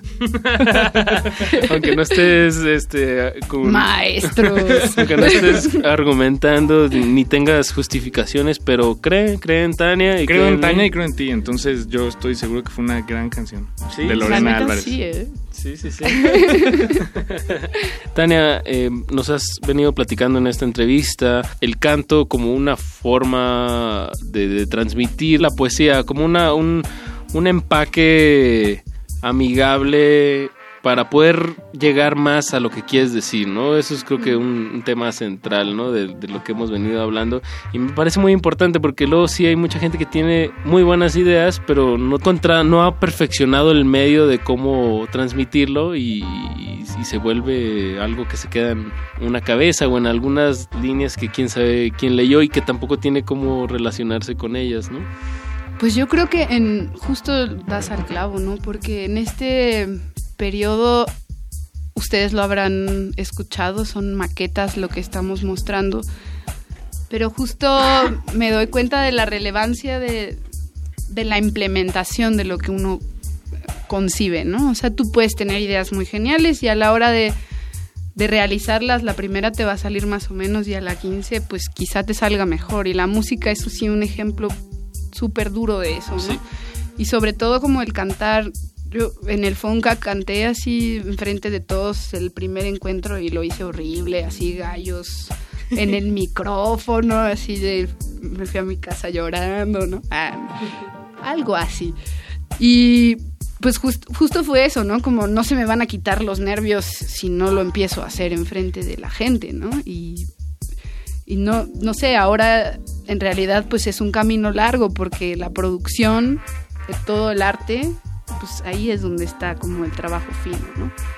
No solamente como en la idea. Y es algo muy curioso de la escritura, ¿no? Um, porque la escritura es mucho conceptualiza mucha conceptualización y pues sí hay una realización en cuanto a, a redactar y al texto y etc., pero en cuanto a esta producción de cómo vinculas tu obra con el, con el público. Y con otras artes. Y con otras artes, ¿no? Está un poco desfasada, ¿no? Y hay muchos experimentos. Ahorita todo el mundo anda queriendo ser eh, poeta experimental y bla, bla, bla. Porque son tendencias muy claras, culturales, ¿no? O sea, hay, hay, estándares de consumo, hay mercados, ¿no? Y todo el mundo quiere una galleta en ese mercado. Entonces, hay mucha exploración ahí. Pero realmente pues el trabajo fino, que es una producción en la cual tú puedas como decir, órale, esto me conmovió por cómo se realizó, ahí a mí me falta mucho, ¿no? Y justo es bien emocionante por eso, ¿no? Como decir, wow, puedo estudiar de nuevo. Tania, se nos está acabando el tiempo, pero me encantaría escuchar otra, otra de tus piezas. que se, que, ¿Con qué nos vamos a despedir y qué nos puedes decir al respecto? Ah, pues esta es una canción disco, de uh, música disco. Bien, siempre Era mi sueño. El disco, ABBA. Tenía yo un... Los Chic. Oh my God. Tenía yo un tío que era, era como DJ de música disco. Y entonces cuando un tiempo regresé a vivir a su casa, me hallé todos sus flyers. Tengo ahí una pasión baja. Entonces, ni tan baja. Pues esta es una canción que habla sobre no ser creído. Sobre no desfasarte del otro. Wow. Em, porque es algo que me sucede a veces y me lo tengo que repetir. ¿Cómo se llama la canción? se llama Tregua. Ah, y está sobre una pista de Curtis Hairston que se llama I Want Your Love Tonight. Wow. Bueno, y, y bueno, también me, encantaría que también nos dieras otra recomendación como la que nos dice hace, rato de Lorena Álvarez y su banda municipal. Podemos escuchar La Tregua y despedir esta emisión con... Pues con Cacho de Sara Eve. Creo que sí se llama Cacho, pero es una super rola. Eh, Sara Eve es una rapera argentina y tiene unas letras muy, muy chidas y es... Bueno, me gusta mucho porque es como muy clara en su postura política, pero tampoco es como que te está instruyendo de nada, se está quejando y está tirando mierda a todo, ¿no? Entonces, eso me apasiona. Pues con eso cerramos este interesantísimo capítulo de Cultivo de Ejercicios Vacacional. Una emisión, una peligrosa emisión más en nuestro acervo. Eh, Tania Carrera, muchas gracias por acompañarnos aquí en Radio Nam. Eh, tu proyecto Calcas, esperamos algún día encontrarlo ahí en las inmensidades del espacio llamado Internet. La Internet. sí, que se llegue a, a, perfeccionar hasta ese grado en el que tú consideres que es tu obra, ¿no? Pues sí. Y mientras tanto, para poder compartirles algo, tengo un libro de poemas en internet que se llama Un Dios Lubricante y la dirección es www.undioslubricante.com y pues ahí para que puedan un poco leer lo que hago, ¿no? Un dios lubricante. Wow. Si están escuchándonos desde la comodidad de su dispositivo móvil o de su computadora, por favor, ingrese la siguiente dirección: www.undioslubricante.com y avísenos qué hay ahí. uy, uy, uy. Ah. Muchas gracias, Tania Carrera. Gracias a ustedes. Les recordamos que la resistencia modulada dura hasta las 11 de la noche. Se despiden de estos micrófonos Apacho Raspi y Paco de Pablo. Adiós. Música maestros. Estudiamos el milagro de la música libre en el aire. Cultivo de Jercias.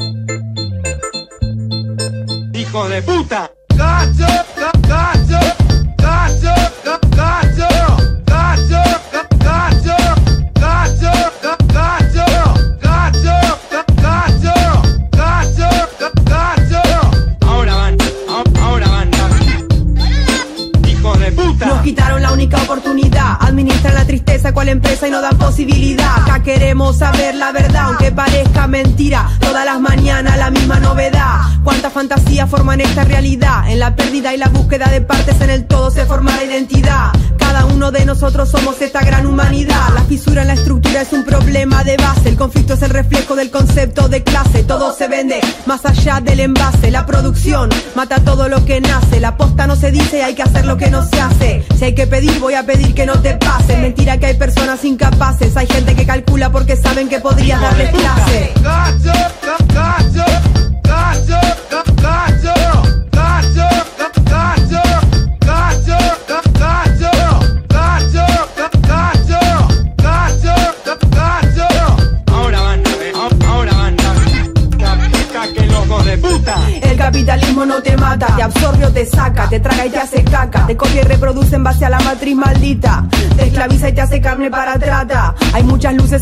encendidas en espacio vacío, la revolución es convertida en un negocio masivo, la fea está en la calle y en la casa los pasivos. Vos. Vende que mientras distribuyo, crezco en cualquier lado a toda hora y contra todo como el yuyo. Se viene una pelea por lo que es nuestro y no tuyo, de público a privado hay un puente que destruyo, el inclusive excluye, vení que te incluyo, de todo lo que escucho la mitad es puro chamullo, hay fuego en el motín, un cuerpo cortado a cuchillo, la cama ya está hecha y la justicia en el bolsillo.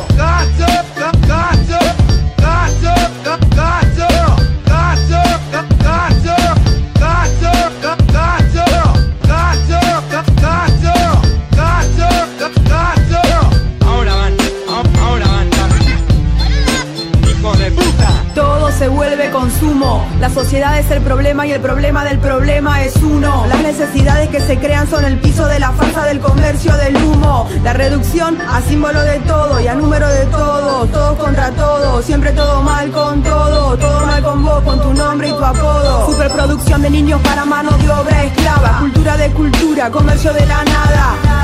Más importante que nada, decía un loco al que poco le importaba. Al que no tiene nadie le da, decía una vieja con la edad de la orfandad. Mientras siga, siempre cada cual en su marcha, seguro va a ganar el que se garcha, el que más garcha. Terminar mal es dormir en terminales, a fuerza de animal, vivir en hospitales. Empezar mal, mañanas infantiles desvelado en tribunales. No es natural lo que nos pasa a inmortales. Que abran los portales, que entren los criminales, que salgan los que siempre se creyeron especiales. Ir por la ruta con la astuta voluntad del peregrino Ser la yuta de la que habla el lunfardo argentino. La ciudad le falta mucho pero le sobra casino. Así no, armas multifunción Mecanismos entramados del estado asesino. Las semillas de la tierra y el campo del campesino. Al pam pam, la hielo vino. Soldados del pasado, guiso latino. No me van a marear, para variar. Hay gente haciendo cola para pagar. Vos querés luquear, estás en todos lados la querés pegar ¿O no? No me van a marear, para viajar. Vos querés lupear, estás en todos lados la querés pegar. La ansiedad es la madre del vicio La profesión asesina del oficio El negocio, la muerte del ocio. Soy una antena que recibe las fallas de este sistema Y se oxida en un río sucio. Cultivo de hercios. Tengo un amigo que encarna con capón y se fue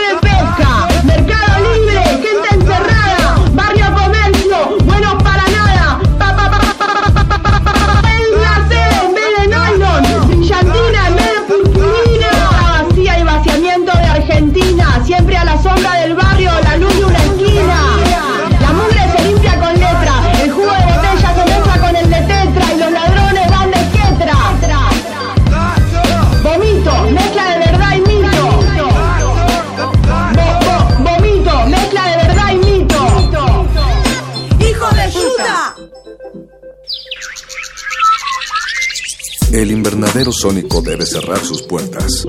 Un procedimiento de rutina. Respira. Vuelve. Cultivo de ejercios.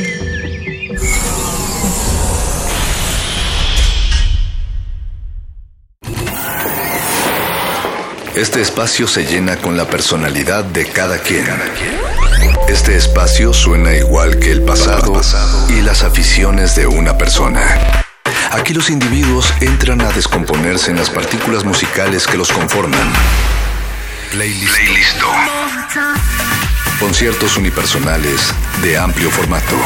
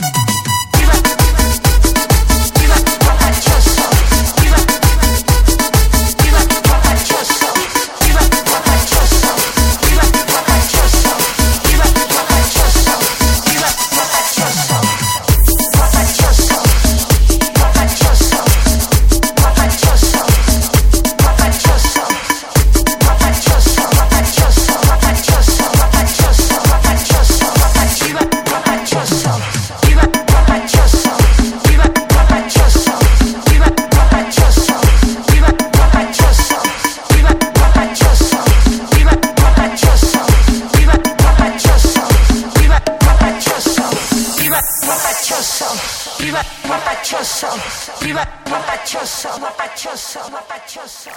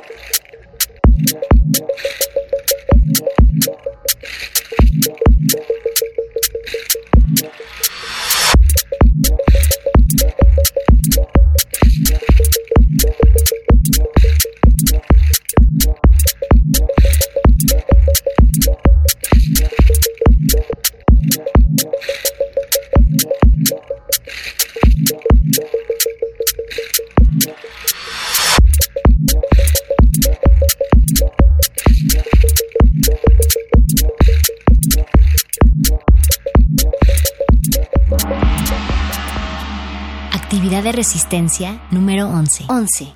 Coloca tu mano frente a ti con la palma hacia tu cara. Por cinco segundos podrás decirle lo que siempre has querido decir, pero no te atreves. Adelante. Repite este ejercicio frente a personas que te escuchen.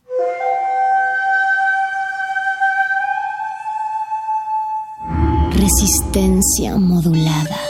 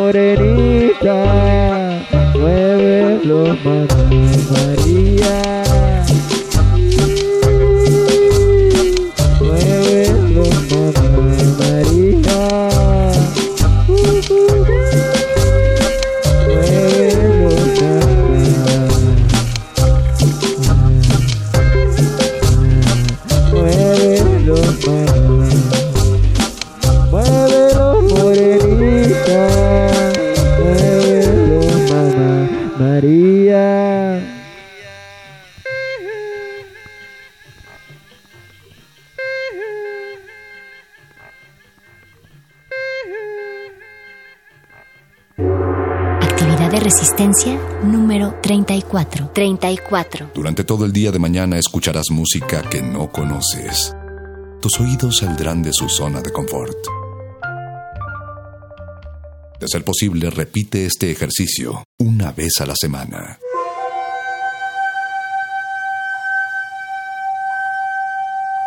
Resistencia modulada.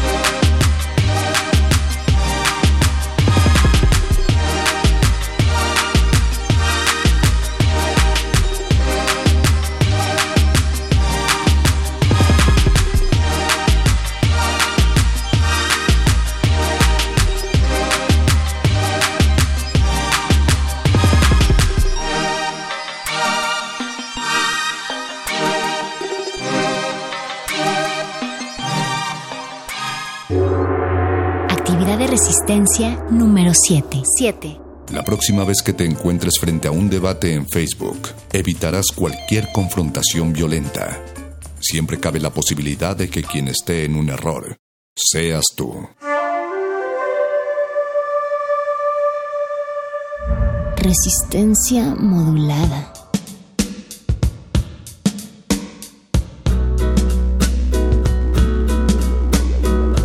Lo llamé al chamán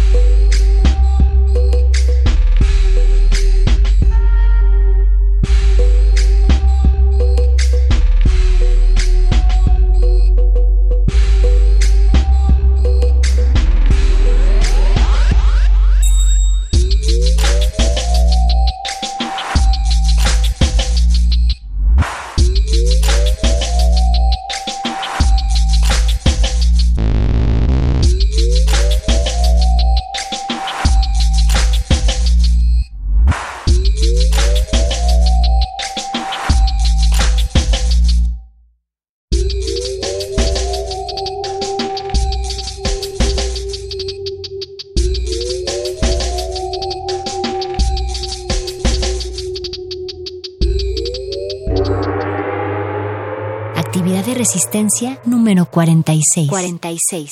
Si no estás a dieta, come una ensalada. Si estás a dieta, cómete unos tacos. Sé la rebeldía de tu persona. Resistencia modulada.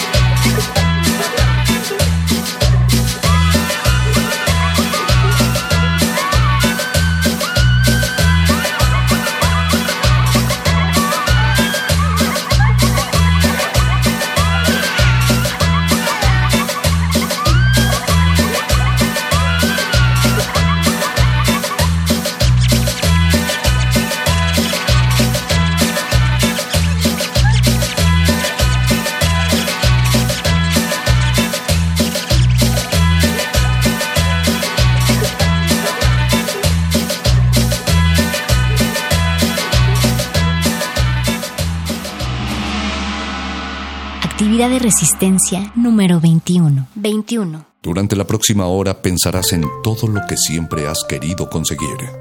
Durante la próxima semana harás todo para conseguirlo. Resistencia modulada.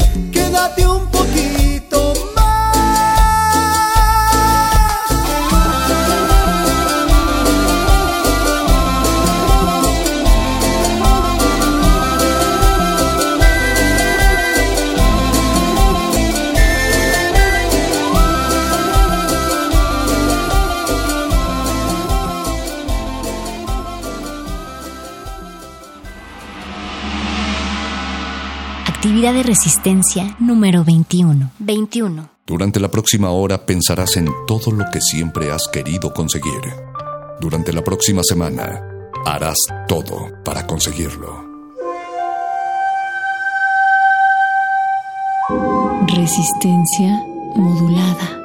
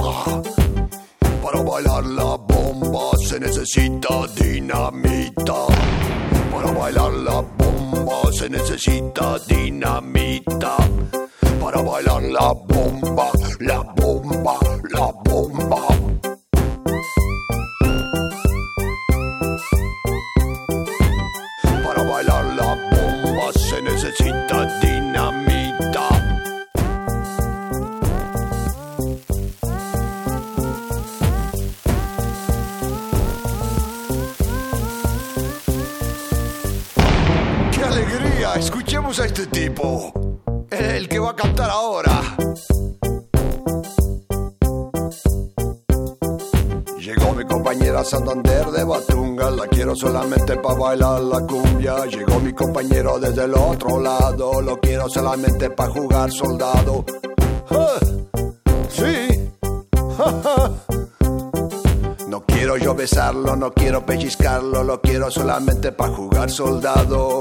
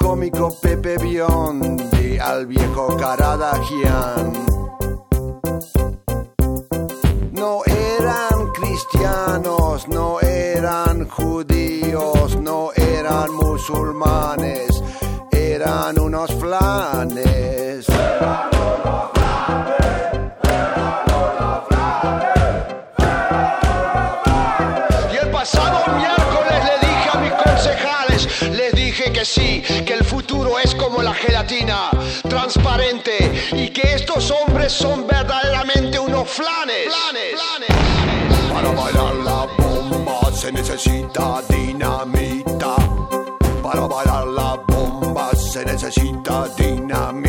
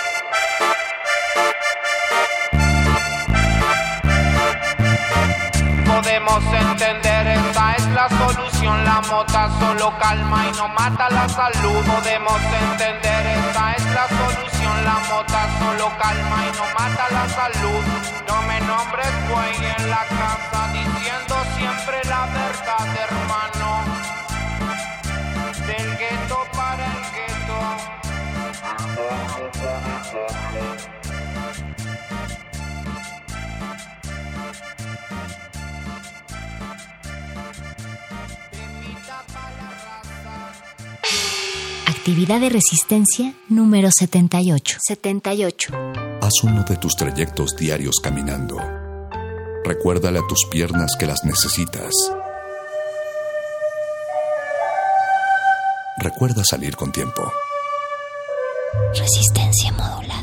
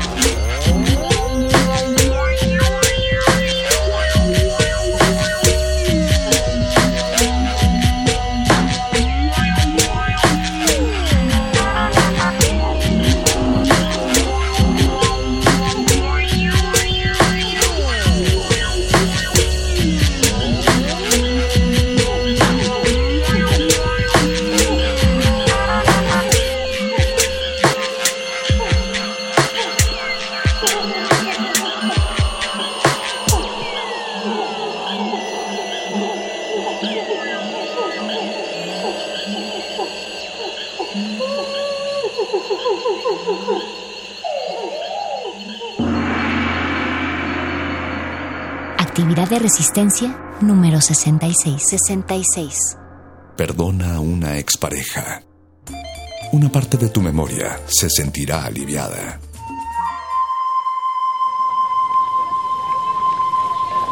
Resistencia modulada.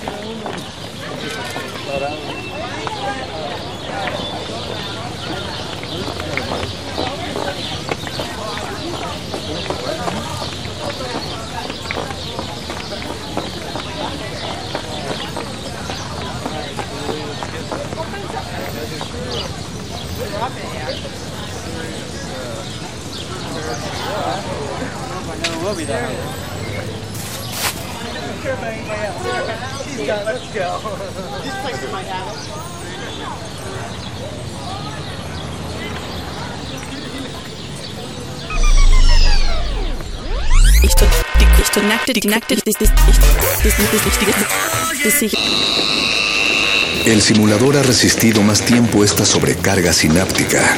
Necesitamos evacuarlo mientras se enfría. Play listo.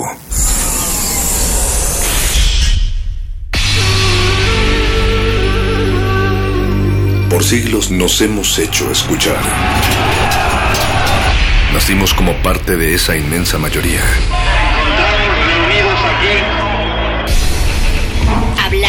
Escuchar. debatir, proponer, cuestionar. Está en nuestra naturaleza. Seamos instrumentos de conciencia de nuestro pueblo.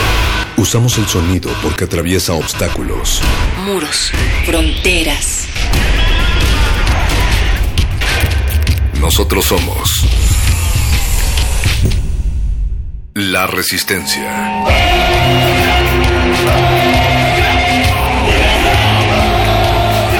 Resistencia modulada.